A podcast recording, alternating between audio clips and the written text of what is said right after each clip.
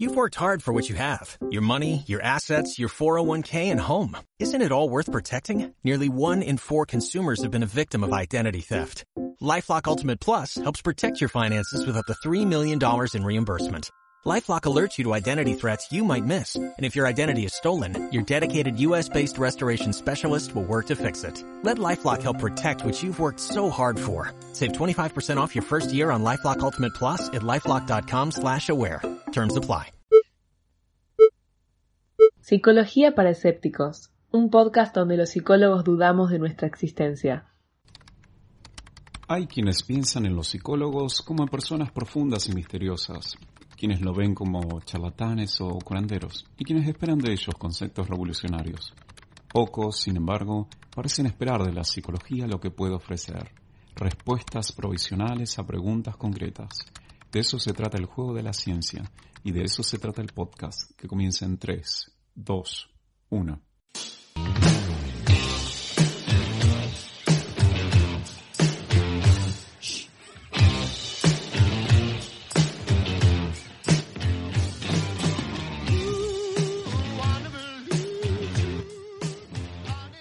Escuchanos en Apple Podcast, Google Podcast, iBooks y Spotify. Seguinos en Facebook y en Twitter en arroba Pesépticos.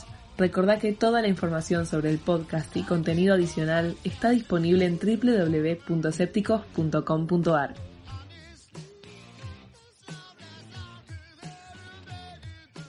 Bienvenidos al episodio número 43 de Psicología para Escépticos, un programa en el cual vamos a estar entrevistando a mi amigo, el doctor Mauricio Martínez. Eh, como contamos al principio de la entrevista, es una, una revancha porque a él le pedí que sea mi primer invitado del podcast y por problemas técnicos ese episodio nunca salió al aire. Eh, era una charla que había quedado bastante linda, así que me da pena haberla perdido, pero esta también creo que quedó muy bien. Eh, Mauricio es, además de doctor en psicología, tiene un magíster, también es el secretario académico de la Universidad Abierta Interamericana, es docente universitario, trabajó mucho con autismo en Apadea, en fin, es una persona que tiene un- una larga trayectoria y que realmente tiene una vocación eh, docente muy muy grande y una curiosidad intelectual inagotable. Con él vamos a estar hablando de aquello que eh, lo tuvo ocupado durante los últimos años en sus investigaciones y que tiene que ver las capacidades de interacción temprana, básicamente. Cuando hablamos de temprana hablamos de antes del primer año de vida y el rol que eso tiene eh, vinculado con el desarrollo de la cognición social y eh, los aportes que esto puede tener a la comprensión del autismo. Antes de dejarlos con la entrevista, les recuerdo que este programa no sería posible si no fuera gracias al auspicio de Psiciencia y que este episodio en particular cuenta con el auspicio de la Fundación de Neuropsicología Clínica para sus cursos de agosto que pueden consultar en la página web y que incluyen un curso muy lindo dictado por Rubén Escándar, mi padre, sobre eh, el- estrategias de trabajo con padres de niños preescolares explosivos, curso que es muy muy útil, así como también un curso dictado por la licenciada Sandra Torresi sobre el uso de las funciones ejecutivas o del concepto de funciones ejecutivas en educación, que también es muy muy recomendable. Así que bueno, los dejo con la entrevista a Mauricio. Doctor Mauricio Martínez, ¿cómo te va? Encantado. Vamos a contarle a la gente eh, una infidencia. Vos fuiste mi primer entrevistado del podcast y se borró la entrevista, así que eh, en realidad estamos haciéndola de vuelta un año después para, porque me dio vergüenza pedírtela antes, porque estaba, estaba familiarizándome con la tecnología y hice lío. Así que ahora que ya vamos por el episodio 43, yo calculo que ya me va a salir. Así que, ¿cómo andás? Bien, el 44 es el vencido. Exactamente. Eh, así que, pero bueno, tuvo una ventaja que, que la hagamos de nuevo, que es que cuando te entrevisté la otra vez todavía no, te- no habías defendido tu tesis y ahora ya sos doctor. Así que, Y ahora defendimos la tesis, era hora. así que ya, ahora, no, porque aparte ya la tenías hecha y todo, pero con el tema de la pandemia eh, era un quilombo, ¿no? Por el que la tenías que defender. Eh, vos te doctoraste en España. En la Autónoma de Madrid, exactamente. Sí, estábamos, la pandemia creo recién había arrancado o ya estaba instalada, no me acuerdo bien cómo. Creo que fue los primeros meses de la pandemia, exactamente. Y estábamos Eh. viendo, pues no sabíamos que iba a durar tanto, y, y todavía la idea de defender a distancia y eso no, estaba tan instaurada. No, no. De hecho, el procedimiento de defensa telemática lo incorporaron casi un mes después de que yo ya había empezado el proceso de presentación y todo. Claro, sí, todavía no está. Si yo me acuerdo del año pasado, bueno, también sos secretario académico de la UAI, eh, me acuerdo incluso el año pasado que, bueno, definir si se podía o no tomar finales por, por, por, Zoom fue todo un, debate académico, porque no, no, nunca se había hecho. Eh, los procedimientos telemáticos todavía estaban ahí medio en duda, bajo sospecha.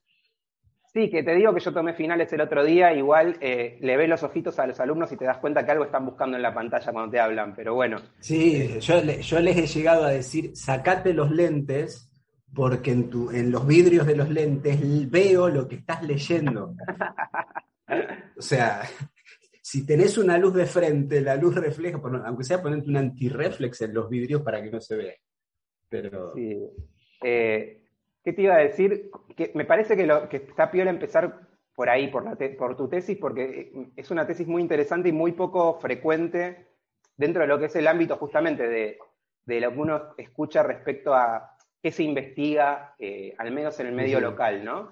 Eh, contanos un poco, ¿de qué se trata tu tesis? ¿O de qué se trató tu investigación? Eso, eso último que vos decís es verdad, porque el, jurado, una de las cosas que, remarcó de la tesis fue, fue que tenía algunas cosas poco, poco frecuentes. Vos pensás que en Europa, en Estados Unidos, se abrió hace 10 años, ponelo, por ahí menos, una tradición de la presentación de tesis por compendio de publicaciones vos publicás tres artículos, le haces una introducción, una discusión final y mandás eso como, como tesis. Que nada, está muy ligado con esto que, a veces hablamos, que es con el tema de la productividad, de la investigación y la publicación, pero muchos profesores, muchos jurados, siempre terminan reclamando que prefieren las tesis clásicas, ¿sí? donde hay un marco teórico. Entonces, yo básicamente lo que hice fueron un par de, experimentos con, bebés, que ahora te los cuento, y después hay toda una parte de la elaboración de un modelo teórico para entender ¿sí? capacidades perceptivas del bebé y capacidades de interacción social tempranas durante el primer año de vida. Y justamente, una de esto que vos decías, lo que le llamó la atención y lo que más gustó de la tesis, que yo decía, con lo que me costó hacer los experimentos, no le dan bola. y se quedan con esto, con la parte anterior. Pero lo que más, más gustó, más se celebró, más, más impactó fue que se está presentando un modelo explicativo para capacidades de interacción temprana. Sencillamente la tesis, o sea, pensá que también hará 20, 20, en pocas palabras, 20, 25 años explotó, por ahí ya más, porque ponele fines de los 70, principios de los 80, la, la, palabra esta o el concepto de cognición social, ¿sí? vinculado con teoría de la mente. Bien. La, idea básica de la, social cognition, la cognición social, es que nosotros tenemos una capacidad de atribuirle a los demás estados mentales y con esos estados mentales podemos predecir lo que hacen. Desde la psicología cognitiva más clásica, esta capacidad depende de un proceso inferencial, ¿sí? en términos de que yo te veo a vos moverte, hacer cosas, y hago una inferencia, si te meto a vos en tu cabeza, conceptos como creencias, deseos, intenciones, y de esa manera lo predigo. Hay otra tradición, ¿sí? que decir, más que en lugar de hacer inferencias, como yo no tengo un acceso perceptivo directo a tus estados mentales, si los tengo en la primera persona, o sea, yo siento, yo pienso, yo creo. Entonces lo que hago es proyectar casi simuladamente en tu conducta lo que yo haría si estuviera en ese lugar. Y esos son como los dos grandes, la teoría de la teoría, la teoría de la simulación, los dos. Bueno, en el medio... sí. Eh, no, que yo estuve leyendo bastante porque me, interesó intelectualmente el tema de eh, las teorías sobre la conciencia y hay varias teorías de la conciencia que son como inversas, que son que las personas tenemos conciencia porque como necesitamos atribuirle conciencia a los demás, terminamos, terminamos, digamos, concluyendo que así como los demás tienen intenciones, nosotros también, ¿no? Y como que eh, la teoría de la mente es la que nos permite en un punto tener una conciencia propia también, como dices. Eh, Exactamente. ese es un debate que está, o sea, lo, tenés. Después aparecieron unos modelos mixtos, que bueno, un poquito es atribuir, otro, otro poquito es inferir, pero ahí en los mediados de los 80, todos los 90, la discusión se centró acá. A la par de esto, vos casi desde mediados de la década del 50, fines 50, 60, tenés toda una tradición de investigación en la observación de las interacciones diádicas entre los adultos y los bebés. Que lo que nos empezaron a mostrar estas interacciones es cuán competentes son los bebés al momento de compartir la experiencia social con los adultos. ¿Sí? O sea, se abandona esa idea del bebé solipsista tipo William James, el bebé está, nace y viene un mundo zumbante, rumoroso, confuso, que no entiende nada. Todo eso desaparece. Pero claro, cuando llegan estas investigaciones, cuando la cognición social deja de mirar a los niños chiquititos con las tareas de falsa creencia, ¿sí? con la de Sally Ann, se empiezan a ir más atrás. Y bueno, ¿qué hay antes de la resolución de la tarea de falsa creencia? ¿Qué hay antes de todo esto. Y aparecen las primeras competencias de atención conjunta, ¿sí? de la regulación conductual del otro haciendo gestos, con la mirada, ¿sí? la atención visual conjunta. Y ahí es como que hay un periodo, a partir del, final del primer año de vida, donde aparecen estas capacidades por primera vez. ¿sí? Entonces, lo que se empieza a decir, bueno, ¿cuál es el origen? ¿De dónde viene todo esto en términos del desarrollo de los bebés? Pero siempre el punto estaba puesto en que los bebés entonces nacen con una competencia innata de atribuir estados mentales. ¿Sí? Este, este neoinnatista, neoinnatista, neoinnatismo anglosajón, de que cuando detectan una capacidad muy temprana en el bebé, eso es innato. Entonces, les pasan unos experimentos muy bonitos donde hay una pelotita o una cajita que se mueve sorteando obstáculos después se mueve sin sortear el obstáculo, entonces el bebé mira más tiempo, los experimentos de habituación, deshabituación. Sí, sí, sí. Entonces, bueno, 6, 7, 8, 9, 10 meses, esto está, se le atribuye competencias inferenciales. ¿De dónde puede venir esto? Porque no hay experiencia previa, esto es innato. ¿sí? Bueno, a esta tradición, si se quiere, clásicamente cognitivista, empieza a aparecer lo que hoy llamaríamos el embodiment, la psicología corporalizada, ¿sí? Donde el papel del cuerpo, la experiencia compartida tiene otro lugar. En estos modos de tratar de entender cómo los bebés se enganchan con los adultos, hay algo que está permanentemente presente que es la referencia a las capacidades perceptivas del bebé. ¿Sí? Entonces, lo que nosotros hicimos fue, en la tesis, ver qué características tiene la conducta adulta frente al bebé, ¿sí? Y lo que observas cuando un adulto está interactuando con el bebé es que le habla, se mueve, lo toca, ¿sí? La conducta adulta es multimodal. Le está dando en un mismo momento información para todos sus sistemas perceptivos. Entonces, la pregunta es, ¿qué capacidades perceptuales, qué capacidades perceptivas tiene el bebé para recibir toda esta información. Y en función de eso, lo que encontramos es que hay ciertos momentos en el desarrollo donde aparecen capacidades interactivas del bebé que uno las puede pensar en función de que hubieron cambios en estas capacidades de percepción. Por ejemplo, vos tenés los bebés muy chiquititos, recién nacidos, vos podés activar su nivel de arousal ¿sí? O bajar el nivel de arousal, el nivel de, activación corporal. ¿Y la mamá qué hace? La mamá lo mece y ta, ta, ta, ta, ta, ta, ¿sí? Hay un patrón rítmico de golpecitos en la espalda, de canto, que guarda esta redundancia del ritmo en todas las modalidades perceptivas del bebé. Si el bebé no percibiera esa información multimodal rítmica, no habría modo de activarlo o de bajar su nivel de activación, porque sería, no sería sensible a esa información. Entonces, desde el nacimiento sabemos que los bebés detectan, en términos técnicos, información rítmica multimodal. Pero después, seis, siete meses, los bebés perciben y pueden, no quiero usar la palabra conceptualizar porque es muy, muy, una capacidad muy superior, pero pueden discriminar un patrón rítmico de otro patrón rítmico. Entonces, cuando la mamá, por ejemplo, está jugando con su bebé, le dice, te agarro, te agarro, te agarro. Y después le dice, te agarro, te agarro, te agarro. El primer te agarro y el segundo te agarro, ¿sí? Tienen patrones rítmicos distintos. Si el bebé no puede percibir que un patrón rítmico es distinto que el otro, el bebé no puede segmentar la conducta adulta.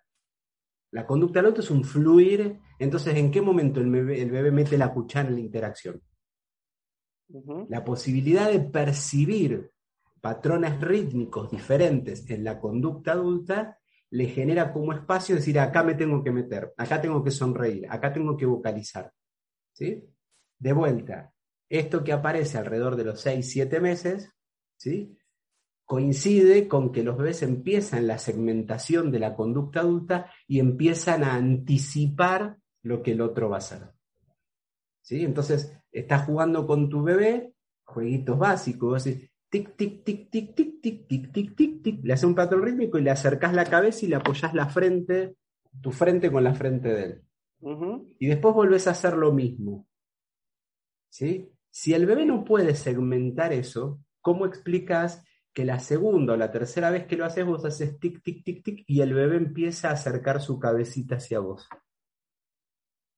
Ahí el bebé, en función de lo que percibe de tu organización rítmica conductual, está anticipando lo que vos vas a hacer. Entonces, controlar el nivel de activación de arousal, que el bebé pueda anticipar y predecir lo que vos vas a hacer y participar de una manera distinta en la interacción social. En este caso, yo no puedo decir que se debe a que tiene una capacidad de atribuirte un estado mental. Sí lo puedo explicar en función de una capacidad perceptiva. ¿Qué sería, ¿cómo, sería eso de la capacidad perceptiva? Digamos, la, cuestión, como una cuestión sería como un prerequisito para, para, para lo otro para lo que estás diciendo más, sofisticado. justamente ahí, justamente ahí es donde viene toda la, parte teórica de, la tesis. Porque no es un, un prerequisito. O sea, lo que es es una capacidad perceptiva que da lugar a la interacción social, que luego ese modo de compartir la interacción con los demás va a dar lugar a otra cosa, que es la comunicación. Y eso que da lugar a la comunicación luego dará lugar al lenguaje. Y una vez que vos tenés el lenguaje, aparecen las capacidades mentalistas.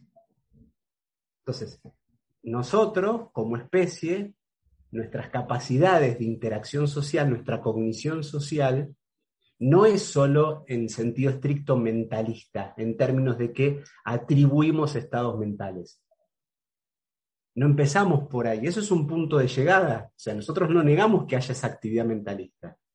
Pero el defensor del partido de fútbol que intenta que Messi no lo pase por al lado, no está haciendo una atribución mentalista, porque si el defensor se pone a pensar, Messi por lo general, como es zurdo, siempre engancha para adentro, para después. Donde pensó todo eso, Messi lo tiene a 10 kilómetros.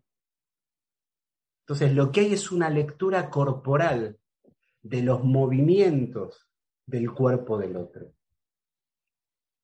Esa capacidad de lectura del movimiento corporal es, vos estás viendo la intensidad del movimiento, estás percibiendo el trote rítmico. Y en el trote rítmico vos te das cuenta cuando el jugador está trotando, cuando se para y sale corriendo. Eso lo percibís, no lo inferís. Esa lectura es la perceptiva. Bueno, en esto los bebés lo desarrollan muy temprano, pero lo desarrollan muy temprano ¿por qué?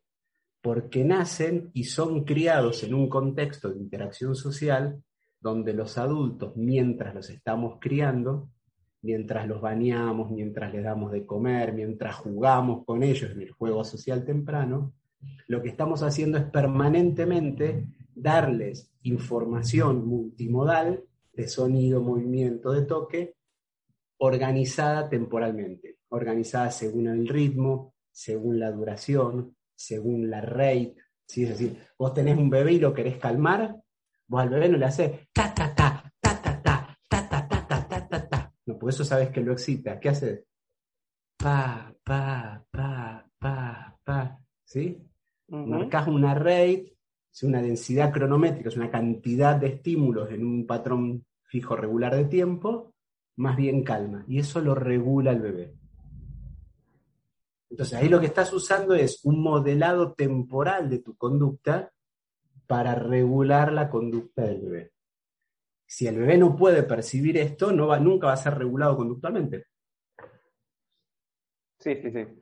Eh, estoy, estoy, estoy, entendiendo, digamos, que de alguna manera eh, la vía regia para, para, la, para, lo que sería la integración, de alguna manera sensorial, es el ritmo. Un poco. Es que no, no, no, es solo la, la, vía regia. La integración sensorial es que ese es otro de los problemas que también tenemos eh, en, los modos en los cuales enseñamos a veces percepción y, y psicología del desarrollo. El ritmo no necesita ser integrado. Porque yo a vos ahora te digo, ta, ta, ta, ta, ta, ta, ta, ta, ta, ta. Vos estás escuchando el patrón rítmico. ¿Sí?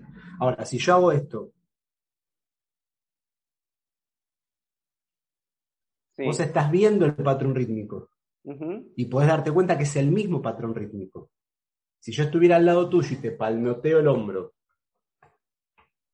lo hago fuerte para que se escuche, ¿no? Sí, sí. Es el mismo patrón rítmico.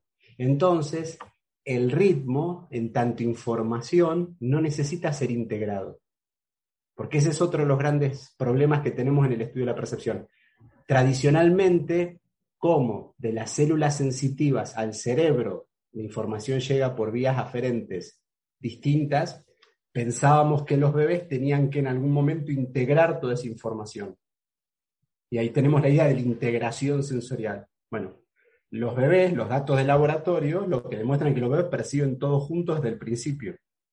La tarea evolutiva no es integrar, la tarea evolutiva es separar. Mm. Entonces, el ritmo, la rate, la duración no se integra, se percibe toda junta.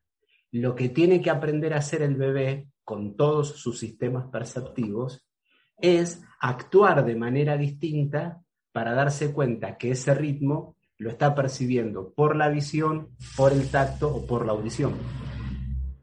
Si vos estás viendo el ritmo ¿Cómo sabes para darte cuenta que lo estás viendo y que no lo estás escuchando? Muy simple, cerrás los ojos. Como cerrás los ojos, no ves más el ritmo, no lo percibís.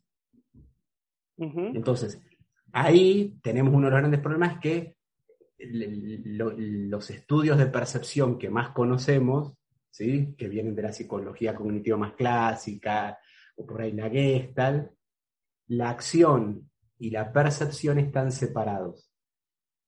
Nosotros lo que asumimos es una lógica de que la percepción es acción. Bueno, eso te, en realidad no es solamente de la, de la Gestalt, sino que, digo, mismo Luria, la manera de dividir, eh, de, dividir las, funciones cognitivas, ¿no? Lo que mm. eran, tenía todo lo que eran los sistemas, muy separado lo que eran los sistemas motores de los sistemas perceptivos, como como algo como muy, eh, como, muy separado justamente. Y de hecho, eh, un poco, justo el, episodio del podcast que salió ahora es una... Ayer, justamente es, sobre eh, las neuronas en espejo. Y un poco, porque salió un artículo hace dos semanas sobre un poco un update sobre eso, viendo que, bueno, que en realidad, como casi siempre, había mucho de, hype exagerado respecto a, lo que se podía esperar de eso. No era tanto como pensábamos. Exacto, pero una de las cosas que sí me parece muy interesante de la existencia de las neuronas en espejo es que nos habla de esa, de esa cosa completamente indisociable entre percepción y acción, porque en realidad, aún al nivel más mínimo, que es la activación neuronal, las neuronas motoras se activan ante la percepción, ¿no? Es como que es algo muy Es que si no actuás, no percibís. si, si, yo no muevo mi cuerpo, no percibo. Es muy, es muy, es muy básica la idea. O sea, esto es Gibson crudo, puro y duro. O sea, percibir es actuar. La información, nosotros en los ojos no somos una cámara de fotos o una cámara de video que nos llega la información, la procesamos y tenemos el percepto. ¿Sí? Nosotros salimos a buscar la información, nosotros nos movemos en el mundo no para recibir información, sino para extraer información. Entonces, lo que nosotros en los bebés vemos como interacción social, ay, mira cómo me sonríe, mira cómo se mueve, mira cómo hace esto, mira cómo hace el otro, en un sentido estricto, no es interacción social. Luego será interacción social, pero para el bebé lo único que está haciendo es extraer información de lo que está pasando. ¿Sí? Lo que nosotros vemos en la conducta del bebé que, ay, mira todo lo que lindo, cómo juega conmigo. No, no, no, no. ¿Cómo juega con vos? No. ¿Cómo te está extrayendo información? Y luego, como el bebé te extrae esa información y nosotros le atribuimos capacidades al bebé, la idea de la prolepsis, es que eso da lugar a que el bebé desarrolle capacidades de interacción social. Pero en el inicio es, me muevo, te sonrío, me corro, te corro la cabeza, hago cosas para extraerte a vos información adulto que estás interactuando conmigo. Pero no hay una, la, conciencia de que estoy jugando, eso llega mucho después. Es un nivel mucho más bajo, es, un nivel sensoriomotor, bien, casi en un sentido bien piagetiano, es sensoriomotor. ¿Cuál era tu, hipótesis eh, en la investigación? La hipótesis, en realidad no había una hipótesis pues, las hipótesis estaban más vinculadas con las edades en las cuales los bebés podían reconocer relaciones intersensoriales basadas en el ritmo y basadas en la duración, que esos fueron los dos experimentos. Hicimos dos experimentos clásicos de preferencia intersensorial, esos que tenés los dos monitores. Sentás al bebé y se escucha el audio que corresponde a uno de los dos monitores. Y después medís cuánto tiempo el bebé mira uno u otro. Hicimos dos experimentos de esos. Pero el desafío estaba no en esos datos. El desafío básicamente estaba en poder explicar, poder elaborar teóricamente la relación entre las capacidades perceptivas del bebé y lo que uno ve como capacidades intersubjetivas o sociales del bebé. Porque yo te digo, no, bueno, las capacidades sociales del bebé dependen de su percepción. Ah, bueno, sí, pero no te estoy diciendo nada. Porque lo y las capacidades perceptivas del bebé depende que tiene dos orejas. Claro. Sí, tiene dos orejas, el bebé percibe. Explícame, mostrame y decime qué habilidades perceptivas se vinculan con cambios en la conducta social del bebé. Entonces ahí lo que hicimos fue un análisis de toda la literatura disponible respecto de esos estudios observacionales que cuentan cambios en la conducta del bebé en función de la actuación rítmica. Nos centramos en el ritmo básicamente porque era donde más información había. En la rate y en la duración no son variables que estén muy contempladas en los estudios de interacciones tempranas. De hecho, el proyecto postdoc básicamente es ese, es salir a buscar información acerca de cómo los adultos organizamos nuestra conducta en términos de duración y en términos de la rate ¿sí? en las interacciones. Entonces, lo primero que podemos hacer es eso, mira, durante el primer año de vida, los tres primeros meses, la detección de patrones rítmicos le permite al bebé esto. A partir de los cuatro hasta los diez meses más o menos, el, el reconocimiento, la discriminación de relaciones intersensoriales o de patrones rítmicos, básicamente, le permite al bebé esto. Y luego, que ahí es lo que sí son los aportes originales empíricos de la tesis, el reconocimiento, es decir, entender que esto que veo y que esto que escucho organizado rítmicamente son lo mismo, que pasa a partir de los 10 meses, le permite al bebé esto. Por ejemplo, el bebé está palmoteando algo o el bebé está moviendo algo rítmicamente y la mamá lo entona efectivamente. El bebé golpea. Pa, pa, pa, pa, pa. O la mamá golpea con el mismo ritmo que el bebé.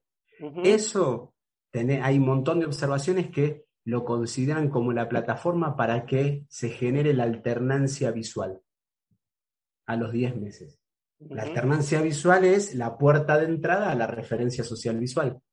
Entonces, lo primero que hicimos fue eso, explicar esto, en mostrar de manera plausible cómo ciertos cambios perceptivos dan lugar a ciertos cambios sociales.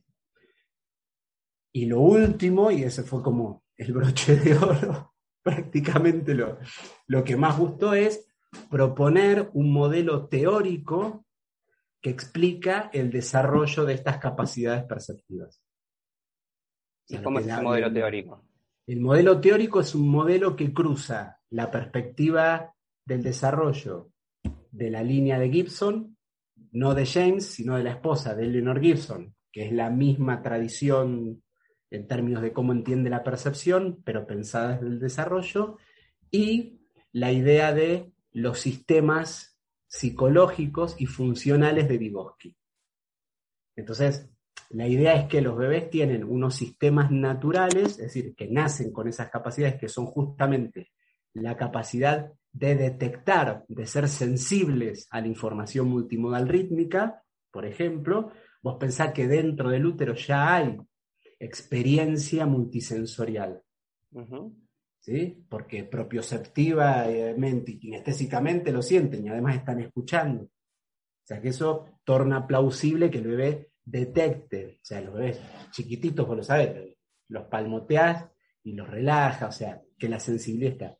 Más otro sistema natural que es el del control exógeno de la actividad exploratoria. O sea, los bebés están en el mundo y vos, externamente podés controlar orientando su percepción. O sea, cuando uno va al pediatra a los dos meses, lo primero que se le pone la lapicera adelante y se la mueve a ver si lo sigue con los ojos. Eso es que está dentro de lo que es la, actividad exploratoria. Cuando esos dos sistemas naturales empiezan a interactuar con las personas a partir de mecanismos de mediación semiótica no lingüísticos, como son la forma repetición, variación, o sea, todo lo que los adultos hacemos durante el juego social temprano, por ejemplo. ¿sí? Esos son mecanismos de mediación semiótica, no lingüística, o sea, mecanismos de mediación social, ¿sí? Eso da lugar a una reorganización funcional que permite que el bebé explore la información para extraer la información rítmica, o sea, para identificar patrones rítmicos. Luego, la reorganización funcional de esa capacidad de extraer patrones rítmicos con la nueva modalidad que el bebé desarrolla de seguir extrayendo información en el mundo, así que cada vez se vuelve más competente de mover su cuerpo para extraer información, dan lugar a una nueva reorganización funcional que le permite al bebé discriminar y reconocer patrones rítmicos. O sea, lo que se propone es un modelo bien vivosquiano de reorganizaciones funcionales. Eh, Eso fue. Interesante. Eh, mm. Estaba pensando que si tuvieras que haber hecho esta tesis acá no hubieras encontrado jurados, ¿no? No debe haber mucha gente que pueda, que, esté dedicándose a esto y que como para, ¿no? Que esa cosa de conseguir eh, un jurado externo, eh, por ejemplo, porque es un tema que al menos me, me da la impresión de que, de que es muy poco investigado, ¿no?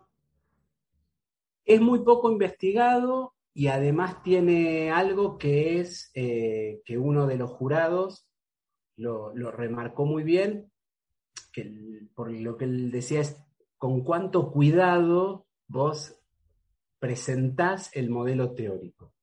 Vos eh, permanentemente lo decís en la tesis, permanentemente ahora en la presentación, esto es un primer modelo, es una primera aproximación. ¿Sí? No, eh, esa, cosa de, ay, tengo un lo y ya está, el mundo funciona así. No, no funciona así. Justamente ¿por qué? Porque el problema es que se están juntando dos mundos que hasta ahora estaban separados, que es la tradición de investigación de las capacidades perceptivas del bebé y la tradición de la cognición social temprana de los bebés. Vos te metes en las revistas y buscas eh, percepción multisensorial y tenés millones de artículos publicados. Te metes a buscar interacciones sociales tempranas y tenés millones. Pero lo que no hay son puentes. De hecho, lo más llamativo es que cuando vos ves los experimentos de percepción de ritmo, por ejemplo, en bebés en los laboratorios en Estados Unidos, usan un martillito golpeando algo con un ritmo. Y vos decís, ¿por qué un martillito? ¿Cuántas veces vos someterías a, tu hijo o a tu hija cuando eran bebés a ver a alguien martillar algo? No. El tema es que se está haciendo, bueno, con juguetes, como si de alguna manera remedaran el juego que le hace un adulto con un juguete y qué sé yo, pero en realidad eh, los bebés la información multisensorial no la reciben de los martillitos de una pelotita rebotando, la reciben de las personas. Entonces, ¿por qué no, no hay estudios que obviamente en un laboratorio poner como estímulo a una persona no te garantiza la completa validez ecológica? Porque no hay una persona delante, hay un video. Pero bueno, se aproxima más que un martillito o una pelotita rebotando. Entonces, Ahí es donde hay eh, una cuestión que es, implica novedad en el intento de juntar dos mundos que estaban completamente separados, que se mencionan mutuamente, porque vos lees la literatura y, como te decía, los de cognición social en bebés, que no son inferencialistas, lo que se conoce como perspectiva de segunda persona, ¿sí? vos lo dicen permanentemente las capacidades perceptivas del bebé son las que les permiten. Las capacidades perceptivas del bebé. Bueno, pero ¿cuáles? ¿Qué capacidades perceptivas? Y lo mismo la gente que viene del estudio de la información multisensorial. Dicen, bueno, estas capacidades permitirían, por ejemplo, la interacción social, pero, pero ¿cuáles? ¿Qué modos de interactuar social permiten estas capacidades?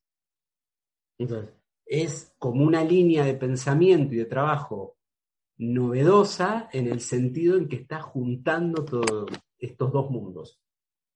Y está tratando de generar un modelo que recién ahora estamos empezando a comprender efectivamente. Hasta ahora era todo. Pero es cierto, entonces ahí sí, como decías, conseguir jurados era, era todo un desafío. Conseguimos el mejor jurado del mundo, mundial. Bueno, eh, me imagino que, en ese sentido también el hecho de la, virtualidad ayuda, ¿no? Seguramente pudieron tener gente de diferentes lugares. Sí, estaba, el, tribunal estuvo de presidente Tony Gomila, es un profesor que está en la Facultad de Filosofía, pero en la Facultad de Psicología, pero es de, eh, él es filósofo, de hecho hizo toda una tesis, su tesis doctoral fue sobre la mente computacional y Fodor, pero es uno de los padres desde la filosofía de esto que llamamos la perspectiva de segunda persona. De los filósofos, de los primeros filósofos, hace más de 20 años que empezó a meter ideas acerca de que no todo puede ser, o sea, que ya por ese lado la discusión estaba garantizada y Tony nada es conocido, de hecho, hemos, compartido actividades, ahora dentro de poco tenemos otra actividad compartida. Eh, después estaba de, secretaria Ruth Campos, que es una profesora de la Autónoma, que ella también está estudiando ahora percepción multimodal, pero en bebés con riesgo de autismo. Se está viendo cosas similares a las que veíamos o a las que buscábamos nosotros, pero más vinculadas con la tradición de la percepción, no con este doble cruce de, caminos. De hecho, ahora del equipo de ella hay una, una compañera que defiende, defiende la tesis, así que en septiembre vamos a estar ahí presentes a ver qué nos cuenta. Y después estaba Juan Carlos Gómez. Juan Carlos Gómez, profesor de la Universidad de San Andrews, que creo yo está en el top 5 de los primatólogos del mundo. Mm. O sea, justo vos trajiste, dijiste esto del autismo y estaba pensando, eh, ¿hay algún, se puede pensar de alguna manera alguna relación a partir de esto que estás contando entre todas las, teorías que vinculan tanto eh, el, rol, el rol sensorial en el autismo con eh, la cuestión social? Ahí, a ver, eh, si, si, yo hubiera estado en otro lado, si yo hubiera tenido otras condiciones laborales, si yo hubiera tenido otras condiciones materiales, yo creo que hubiéramos... No sé si está en Harvard. Si, si hubiera estado en Harvard, no jamás hubiera podido pensar esto. Ajá. Porque en Harvard no leen a Gibson, no leen a Vygotsky. Mm.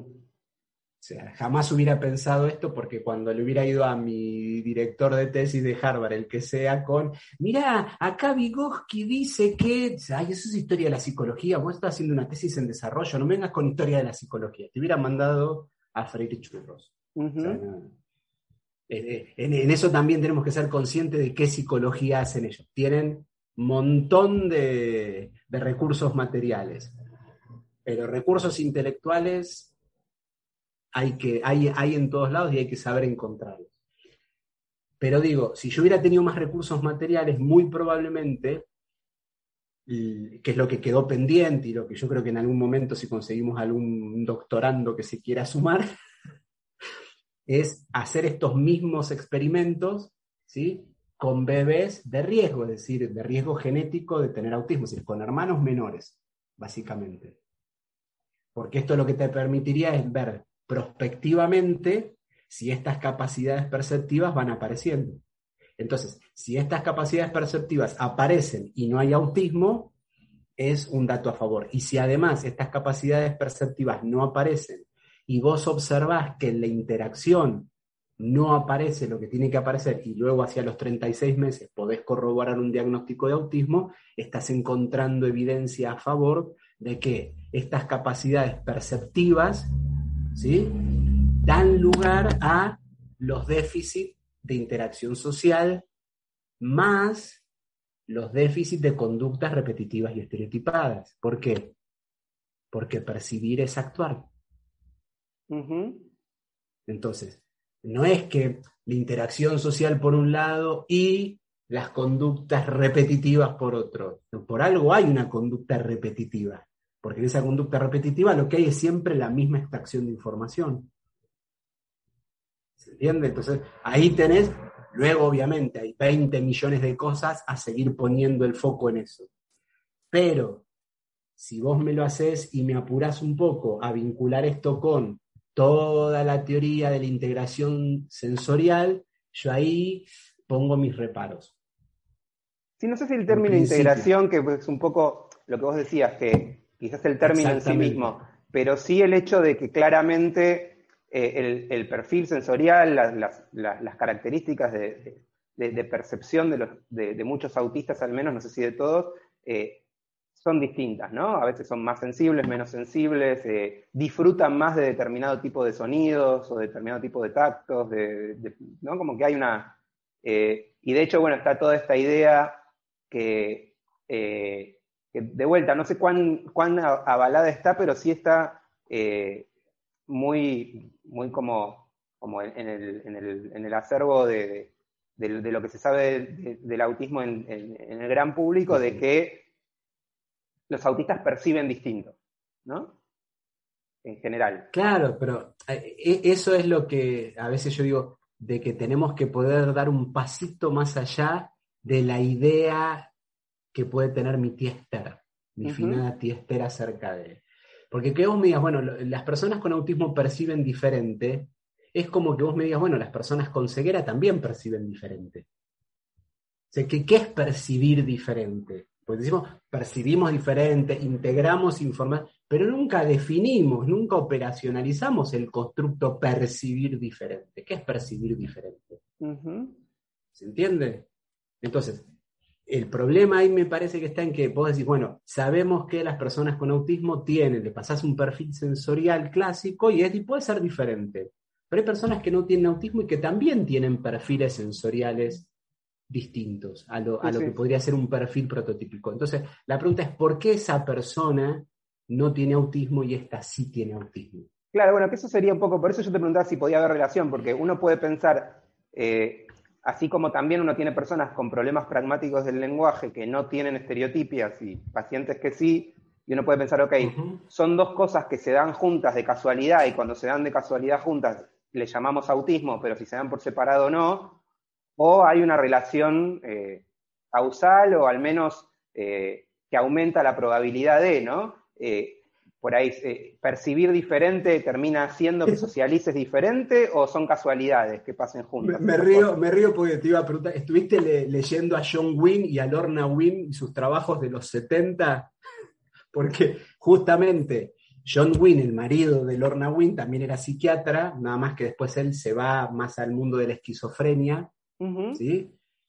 Y eh, eh, justamente todo, todo el trabajo de Lorna Wynne, de ese famoso estudio epidemiológico que da a ella la, concepción de espectro autista, de la idea de espectro, justamente ella, una de las cosas que se plantea antes de hacer todo ese trabajo es hasta qué punto el autismo era un verdadero síndrome o como vos recién dijiste, la mala suerte toda junta, donde alteras, alteraciones separadas en esta persona se compró todos los números y le aparecen todas juntas.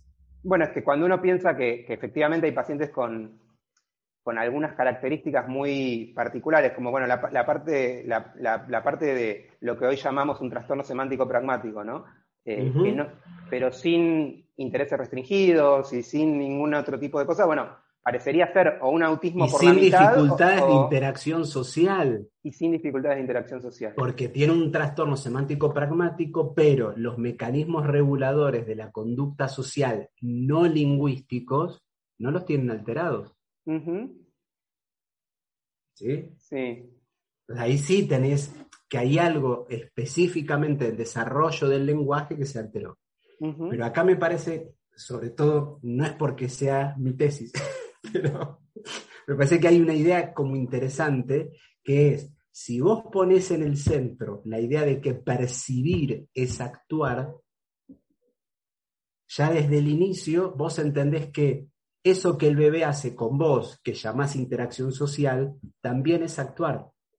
Entonces ya desde el inicio vos podés empezar a ver conductas repetitivas y estereotipadas del bebé en la extracción de información del mundo.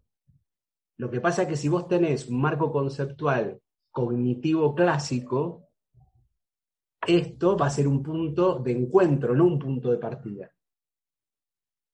Porque vos simplemente vas a estar viendo que el bebé percibe y cómo procesa esa información, pero no vas a estar viendo cuáles son sus conductas motoras que le permiten la percepción. Y en esas conductas motoras hay conductas repetitivas.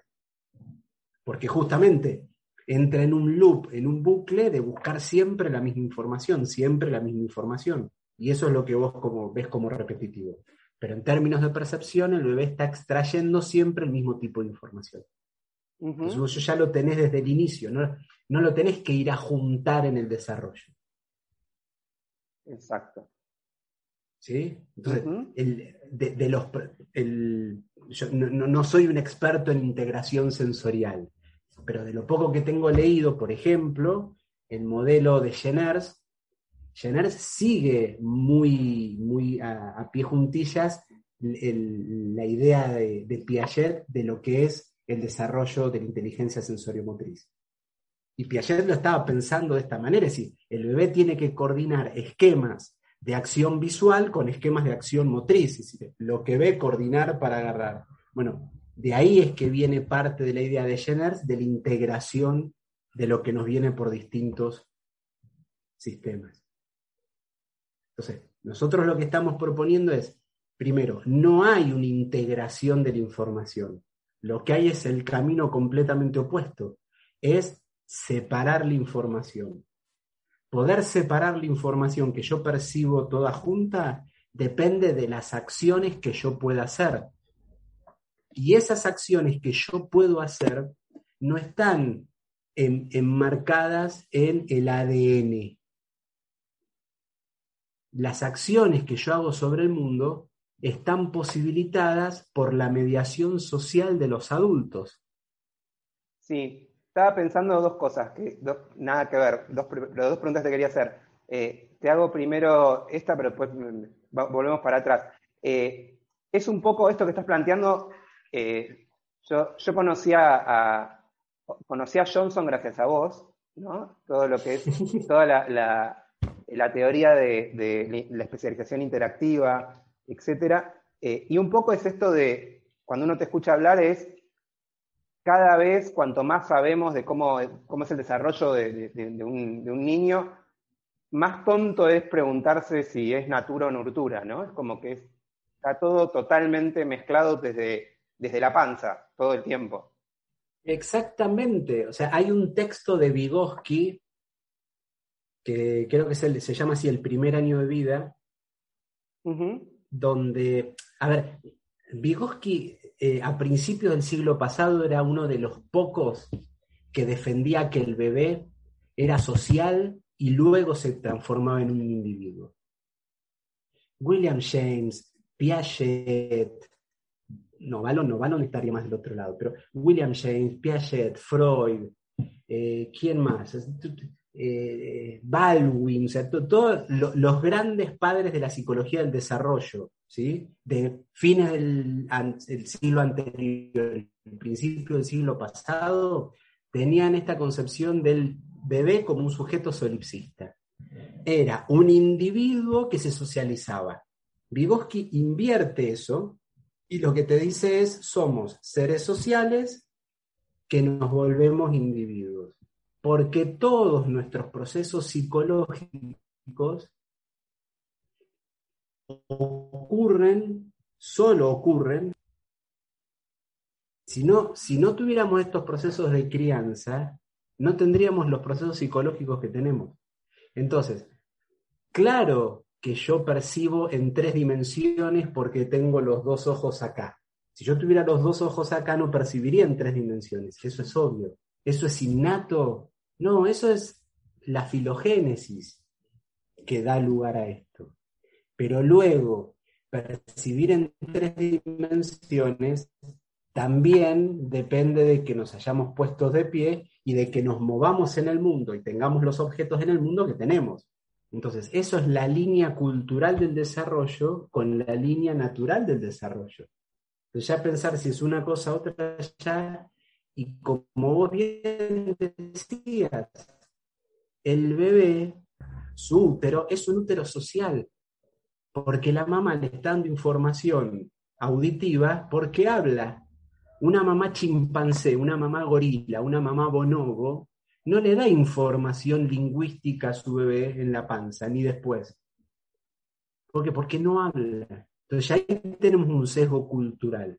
Entonces, ya pensar la embriogénesis por fuera de ciertos rasgos culturales, ya es complicado.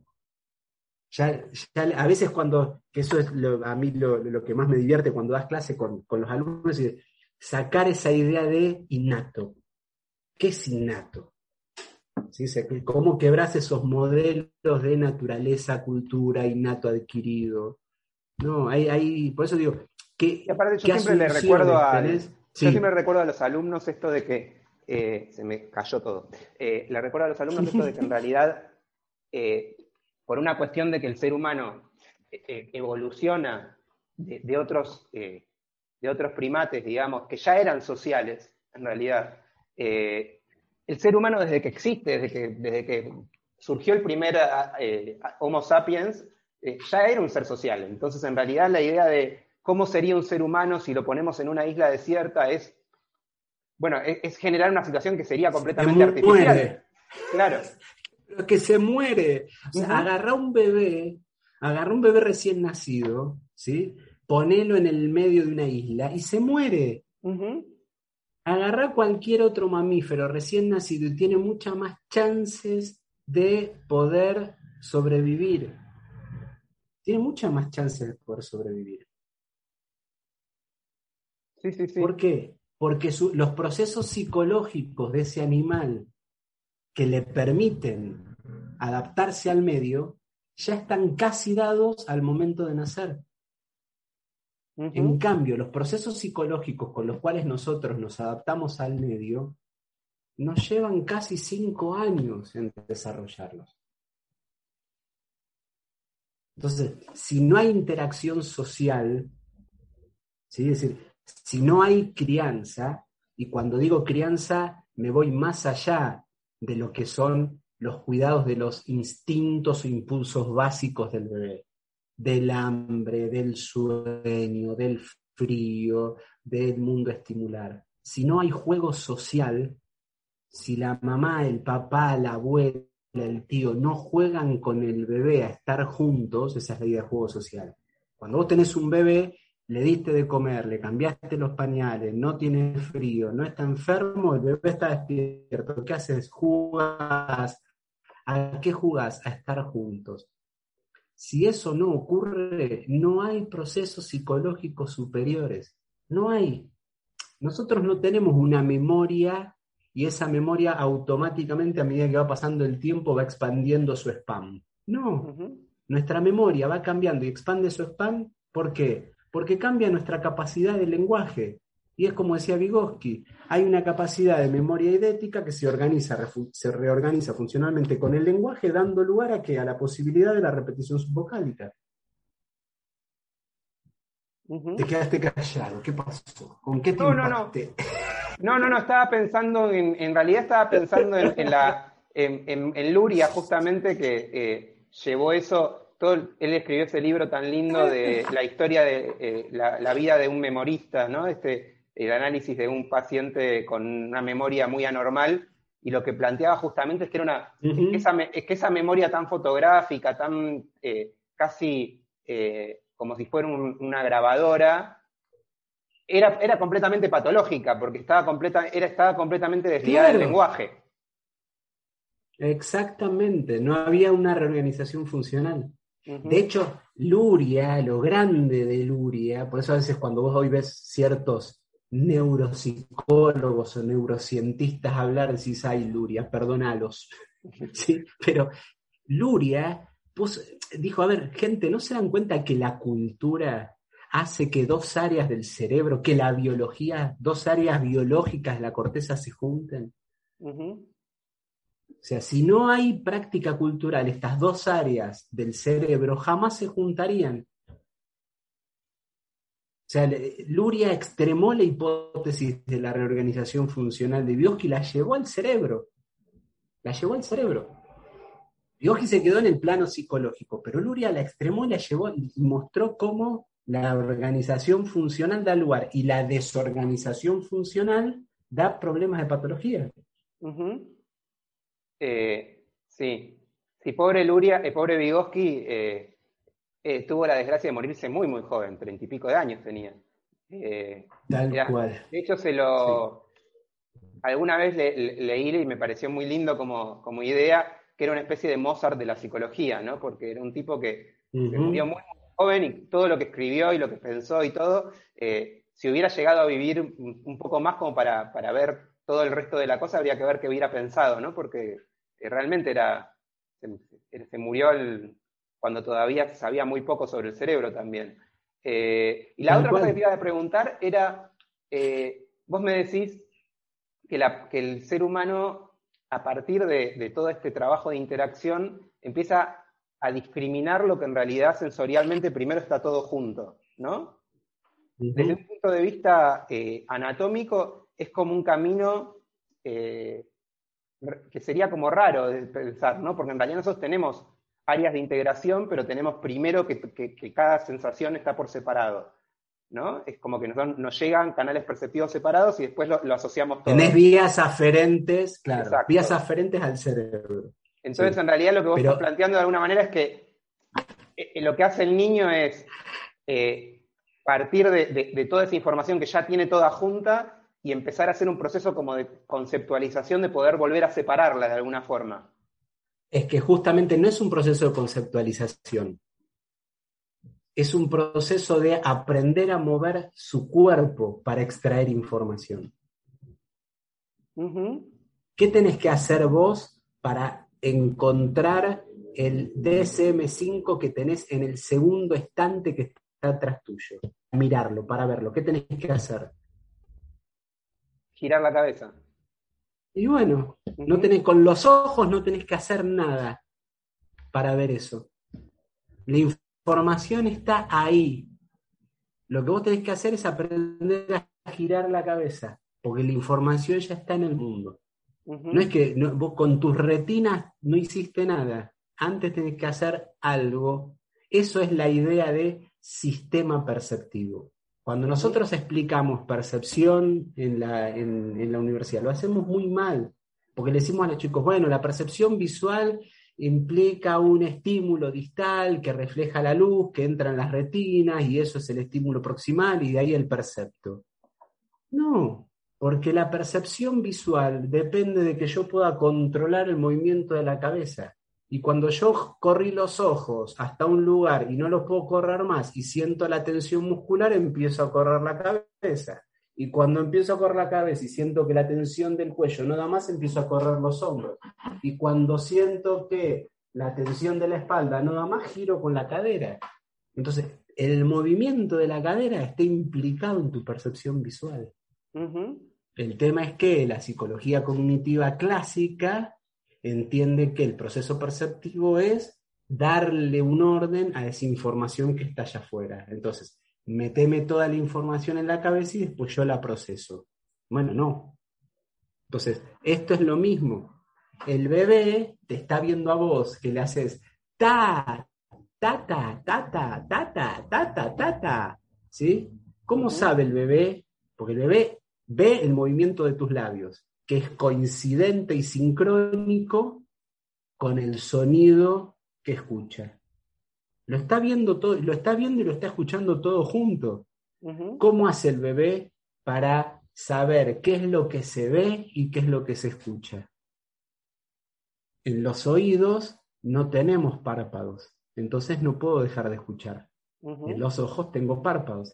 Cierro los ojos y aquello, ese ritmo que estoy percibiendo, es auditivo. Cuando abro los ojos, el ritmo que estoy bien, que veo, es visual.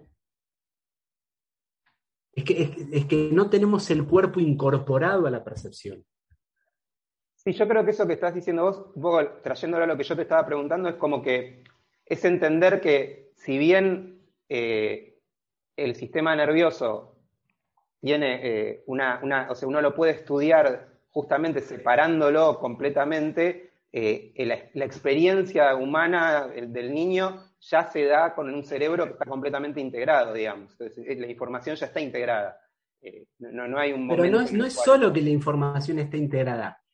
Ese cerebro humano que vos mm. decís, la embriogénesis del cerebro, la embriogénesis de las vías aferentes, la embriogénesis de ciertas células receptivas, los fotoreceptores no, ¿sí? porque los conos y los bastones solo se empiezan a activar cuando el bebé sale del útero que le entra luz. Hasta tanto no hay la misma Pero el resto de los, de los sensorreceptores, de las células receptoras, no solo que están activos, sino que como sistema se desarrollan.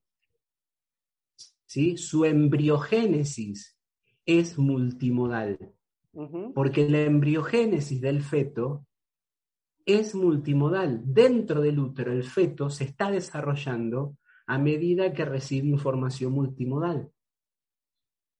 Entonces, no es que vos te compraste un combinado de módulos, los armaste, los enchufaste y un día nace y lo pones en el mundo. No, la embriogénesis es multimodal. Entonces, ¿por qué suponés que el cerebro, mientras se estuvo desarrollando, no tuvo experiencias multisensoriales. ¿Por qué pensás que la multisensorialidad solo ocurre cuando está fuera del útero? Mm, exacto, sí, sí, sí. Ese es muy interesante. Eh,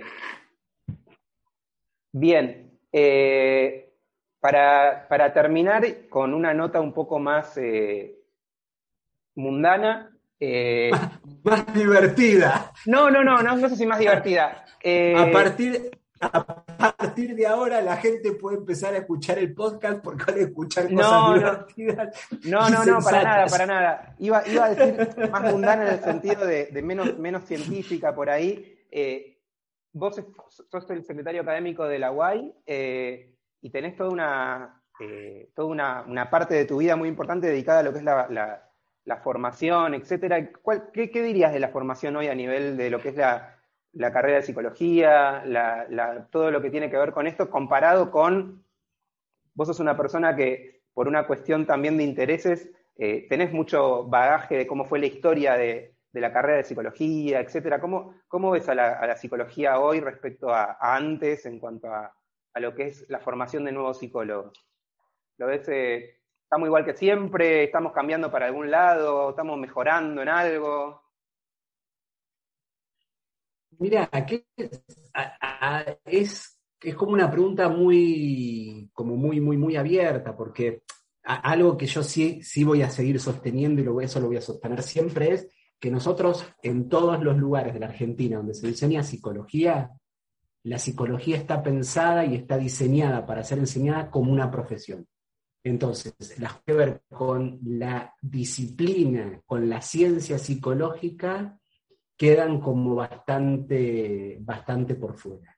Entonces, es verdad que la incorporación de la psicología al artículo 43 la incorporación de la carrera de psicología al artículo 43, hizo de alguna manera que también se vuelvan a recargar las tintas sobre aquellos aspectos de la formación de los alumnos y de las alumnas vinculados con la práctica clínica. Pero ahora ya, por suerte, no solo con la práctica clínica, sino que cuando hagas una pericia judicial también la hagas bien.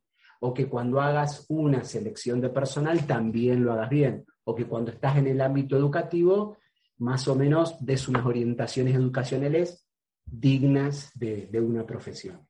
Pero insisto, está como muy sobrecargada la, formación en términos de lo que es la profesión psicológica.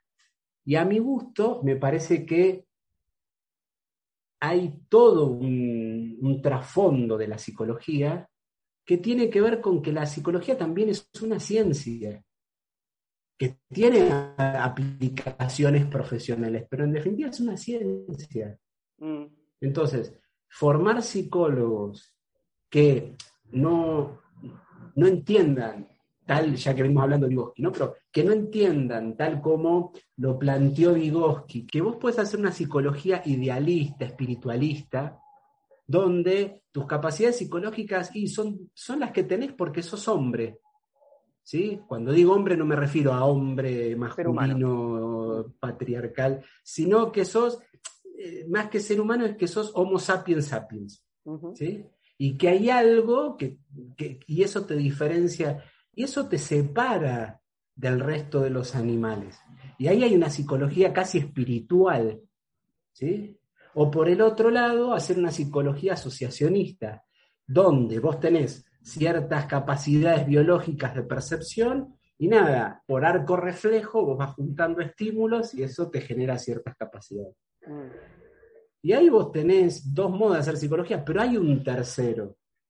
Hay un modo de hacer psicología que no es dualista, entiende la dualidad, pero no se queda con ninguno de los extremos de esa dualidad. Y ahí tenés gente como Vygotsky, Piaget, Ballon, Werner, ¿sí? Más a nuestro tiempo, Ángel Rivière, Balsiner, Tono Castorina acá, Silvia Español acá. Gente que entienden otros modos de hacer psicología. Bueno, esto parece ya la frutilla del postre. Mm. Y vos decís, esto no puede ser la frutilla del postre los cimientos del edificio de la psicología como disciplina científica no puede ser la frutilla del postre. Porque si pongo la frutilla, el postre se me cae.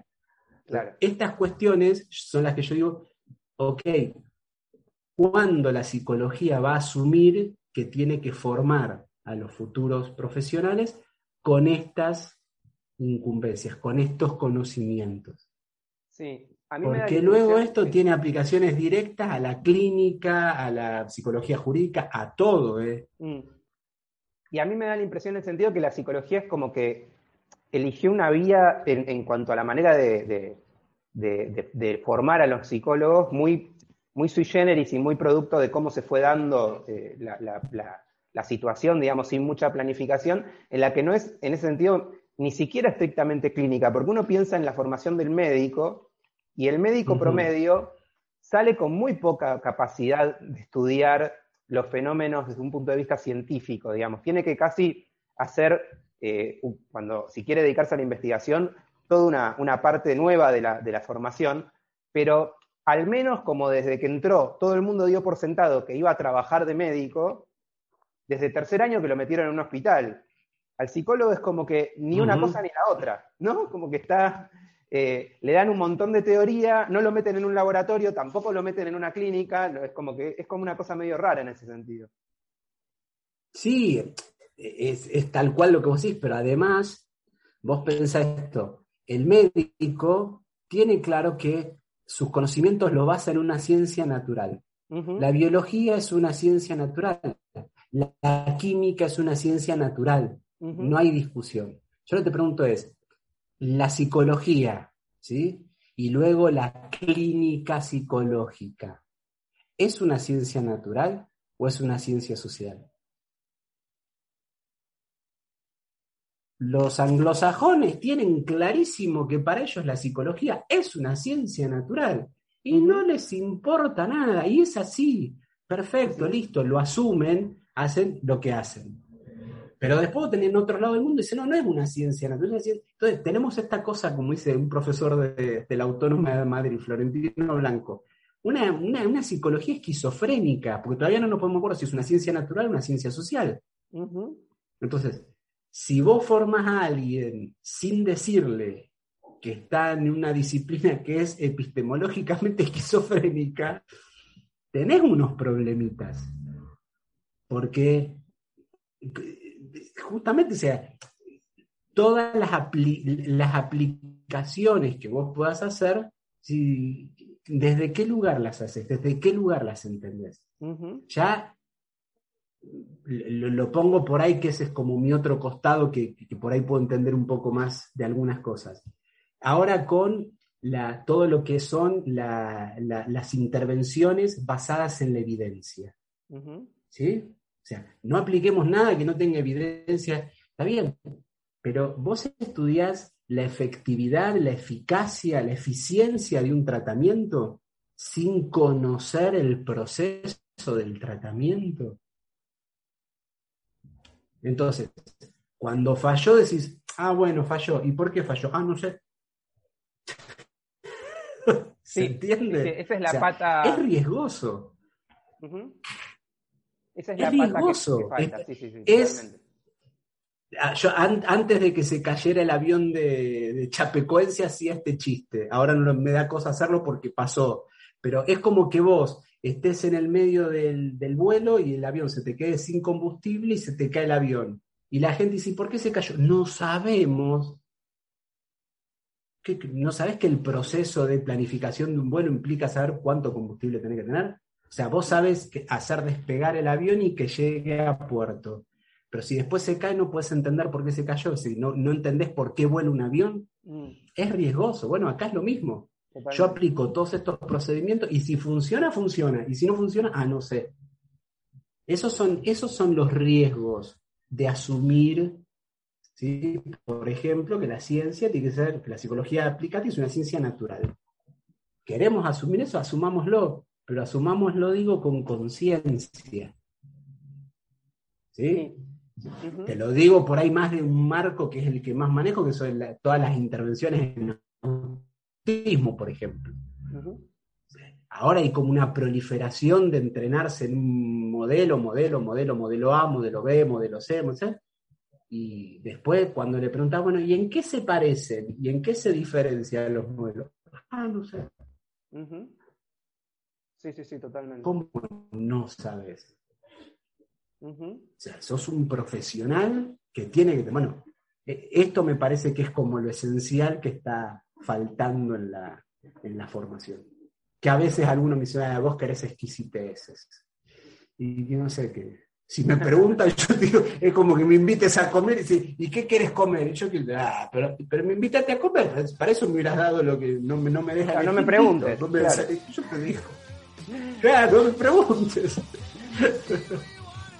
Bueno, Mauricio, te agradezco un montón y esta vez No, juro que sale la entrevista. Y si no sale, tendremos la oportunidad de charlar otra vez. Te mando un beso grande. Un abrazo, nos estamos viendo. Chao, chao.